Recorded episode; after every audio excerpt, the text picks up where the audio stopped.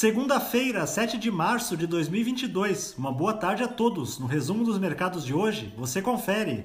O Ibovespa terminou o dia em baixa de 2,52% aos 111.594 pontos, à medida em que os juros futuros confirmaram o sexto pregão consecutivo de alta, indicando que o mercado está precificando aumentos adicionais da Selic, a fim de aliviar a pressão inflacionária.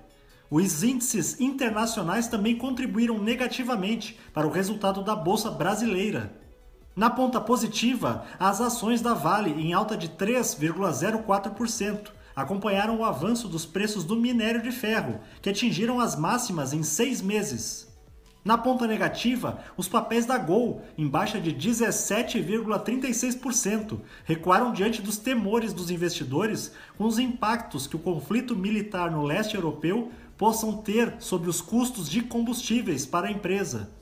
As ações da CVC em baixa de 10,49% foram pressionadas pelas expectativas de redução da demanda por pacotes turísticos em meio ao acirramento das tensões geopolíticas mundiais.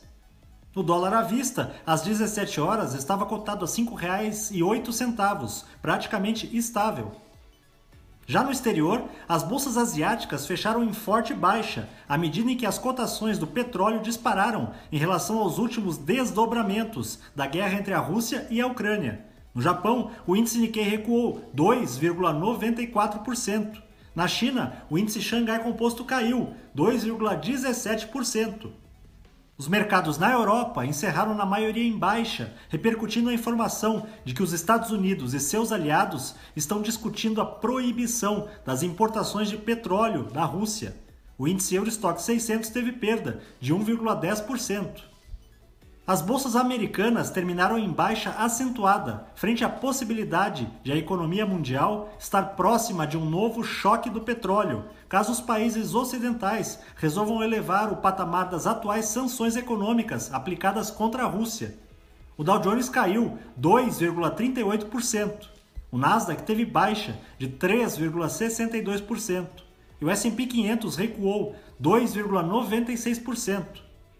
Aos nossos clientes, o momento é de cautela, por isso recomendamos evitar grandes movimentações no portfólio neste momento, cuja diversificação é a proteção mais adequada para o seu patrimônio financeiro.